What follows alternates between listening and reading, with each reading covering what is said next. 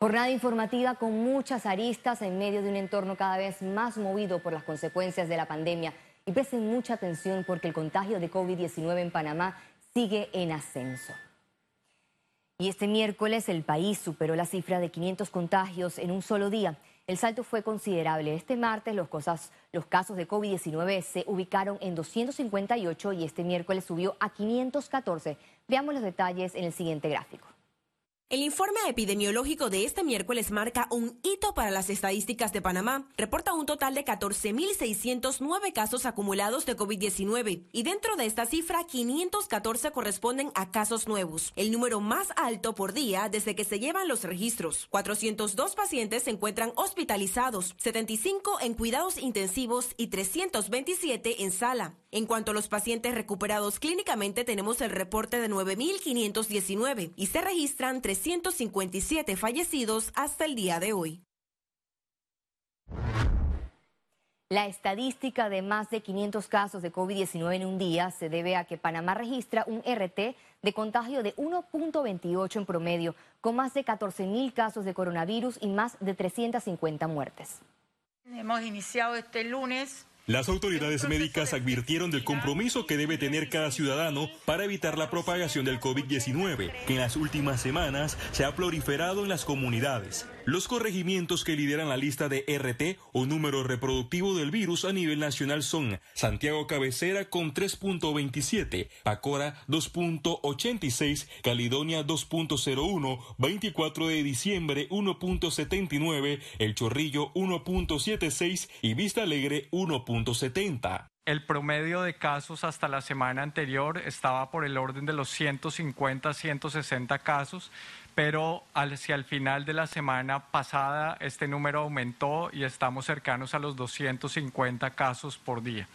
Nuevamente, este es un indicador que señala un aumento en la velocidad que eh, tiene la transmisión de la enfermedad en nuestro país. El distrito de San Miguelito no escapa de la realidad con el incremento del RT. El corregimiento de Belisario Porras marca 1.64, le sigue Belisario Frías con 1.62 y Amelia Denis Casa, al igual que Arnulfo Arias, están en 1.34. Hemos visto también que el corregimiento de Belisario Porras, que es el que más casos tiene, es el corregimiento que tiene 57 mil habitantes, por lo cual vemos que viven en un hacinamiento y puede ser eso una de las causas. En el caso de Panamá Norte, existen comunidades afectadas como Caimitillo, donde el Ministerio de Salud aplicó un cerco sanitario. Hay bastantes preocupaciones dentro del corregimiento porque estábamos un poco tranquilos, pero se nos ha desatado un poco de, casos del COVID dentro de la comunidad de Vitoriano Lorenzo y en otras partes del corregimiento.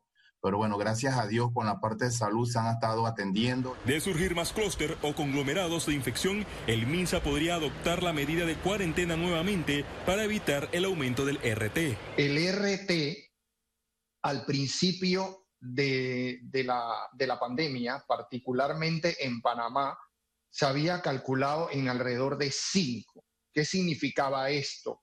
Significaba que una persona enferma o contagiada por COVID-19 podía contagiar a cinco personas y estas cinco personas podían contagiar a cinco personas adicionales. Las cifras indican que Panamá refleja un tiempo de duplicación de casos de coronavirus de 18.1 días. Félix Antonio Chávez, Econius. Mientras los casos de coronavirus aumentan, el hospital modular sigue sin uso en medio de escándalos por supuestas irregularidades en la construcción. El ministro de Obras Públicas, Rafael Sabón, aseguró en su cuenta de Twitter que el contrato con Smart Brick Centroamérica implica que las estructuras sean nuevas. Además, señaló que no se ha hecho ningún desembolso al contratista. La empresa deberá comprobar que lo contratado se ajusta a lo pactado consono con el precio originalmente de 6.9 millones de dólares. Es muy importante que el Ministerio Público con la información que ya está publicada, tiene suficientes elementos como noticia criminis que conocemos en materia penal, es decir, como información noticiosa de la posibilidad de un acto delictivo. Para que con eso se comience una investigación. Tras una investigación de Radio Panamá, la empresa turca Turmax desmintió su participación en la licitación y generó más incertidumbre por la oscuridad del proceso, donde mencionan sobreprecio. Para el capítulo panameño de Transparencia Internacional, el gobierno debe detallar claramente todas las compras del periodo de emergencia nacional. Que la información de compras en este tiempo de pandemia sea en tiempo real y se publique desde el inicio, durante y después. La Sociedad Panameña de Ingenieros y Arquitectos mantiene en mano un informe con la preocupación por la construcción de la estructura, de acuerdo a fuentes. Este medio insistió obtener un pronunciamiento del presidente del gremio, Marcos Murillo, pero no contestó. Expertos confirmaron la existencia de irregularidades en protocolos de la obra. Se pudo sacar, se pudo evaluar que el costo de lo que se estaba haciendo no correspondía a la oferta o propuesta de la empresa. Sabón agregó que solicitaron 100 camas en el hospital modular, 20 para pacientes de cuidados intensivos y 80 para semi-intensivos, y que debían cumplirse con los criterios del MINSA y bioseguridad. Félix Antonio Chávez, Econius. A 11 meses del gobierno, el presidente Laurentino Cortizo confirmó que hará cambios en su gabinete.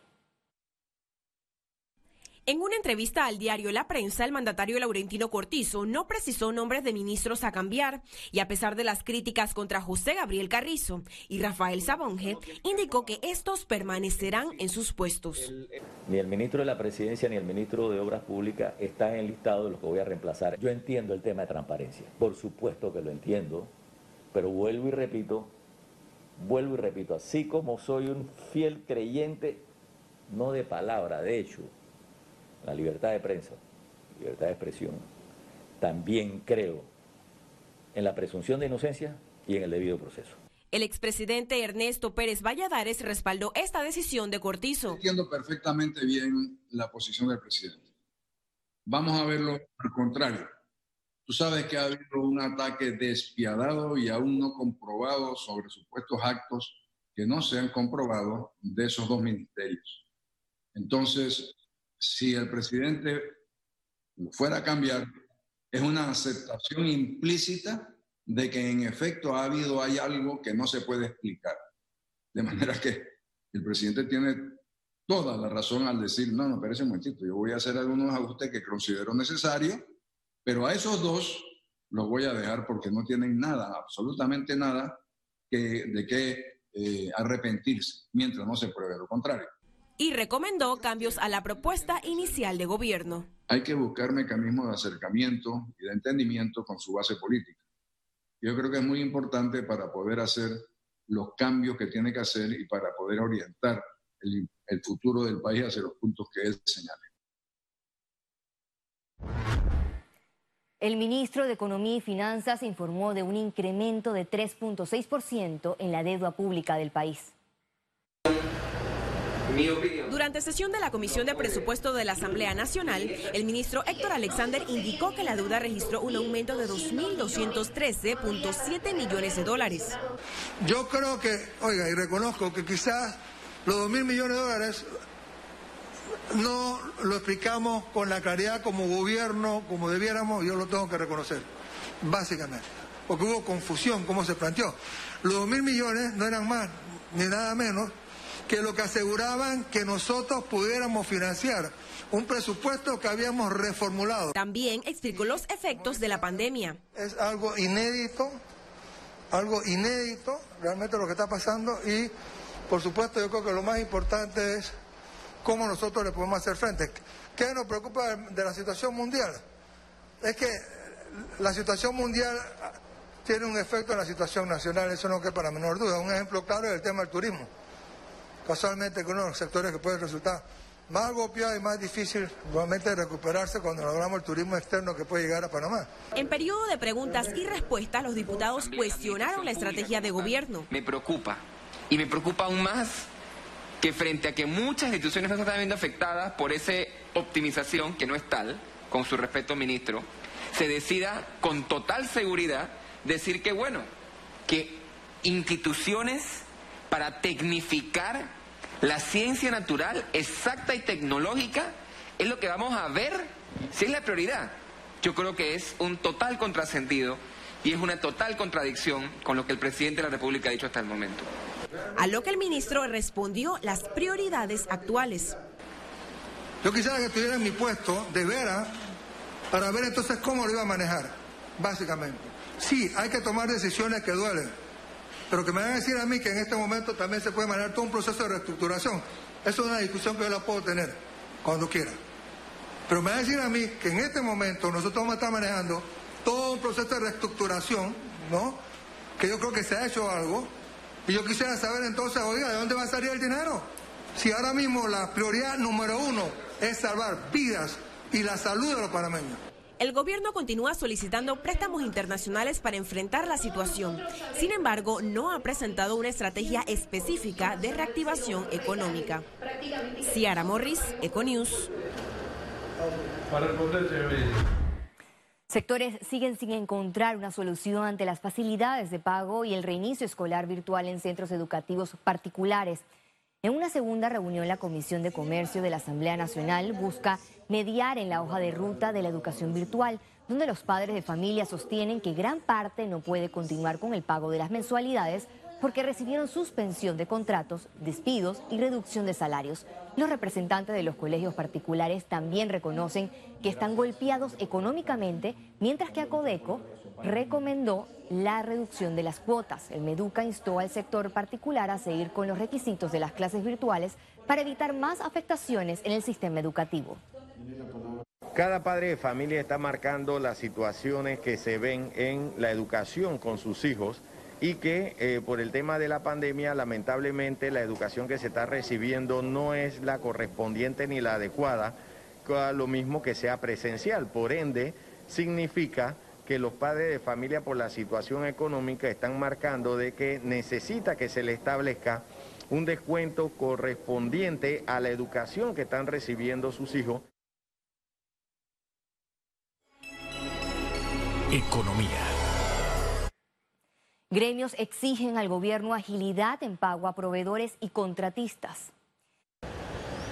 La Cámara de Comercio de Panamá indicó que a medida que avanza la reapertura, el mercado necesita liquidez. Efectivamente que escuchamos que del sector agro y del sector comercio, del sector de medicamentos, por ejemplo, hay retrasos en, los pagos de cuentas. Eh, también entendemos que entrada esta crisis de salud se le dio prioridad a todo lo que tenía que ver con compras del COVID, pero en la medida que avanzamos en la apertura de los bloques económicos y la, y la reactivación de empresas, se hace necesario que que, el gobierno ponga al día sus cuentas de manera que le permita tener liquidez al, al sistema para operar en el resto de los rubros de la economía. Empresarios indican que aunque este gobierno inició pagando cuentas pendientes, aún hay montos acumulados. Tenía un arrastre de eh, periodos anteriores, el periodo anterior donde no se habían hecho pagos correspondientes. Aquellos que estén al día y hayan presentado la documentación requerida y todo esté claro, es importantísimo que esos pagos se hagan. En el cortísimo plazo no tenemos tiempo para esperar y vuelvo e insisto, el flujo de dinero en la empresa es sumamente importante ahora que están abriendo los bloques y que necesitamos de alguna manera poder iniciar labores con un mínimo, aunque sea un mínimo de trabajadores. Todavía faltan mucho, muchas, muchos compromisos, muchas obligaciones y es allí en donde pedimos el, doble esfuerzo y tratar de establecer eh, mecanismos más eficientes. Y cuando decimos mecanismos más eficientes, lo que estamos diciendo es que aligeremos esos procesos, que sean más efectivos. Si bien nosotros nos hemos retrasado a nivel de la administración pública por muchas décadas de tener un estado eh, bastante lento en el, tema, en el tema de la tramitología de los pagos, porque tienen que pasar por muchos pasos y nosotros consideramos que eso debemos de simplificarlo, incluso debemos hacerlo a través de eh, sistemas electrónicos. Por su parte, el Ejecutivo analiza una política anticíclica que permita atender los requerimientos actuales de la economía. Ciara Morris, Econews. Hay incertidumbre por proyectos de infraestructura pública sin definir. La Cámara Panameña de la Construcción estima pérdida de 30 millones de dólares diarios por pandemia. Día miércoles 3, todavía todas las actividades permanecen cerradas. Eh, no tenemos una definición, nosotros hemos hecho llamadas, hemos, hemos hecho consultas, eh, no solamente al Ministerio de Obras Públicas, sino a otras instituciones contratantes, pero nadie sabe nada.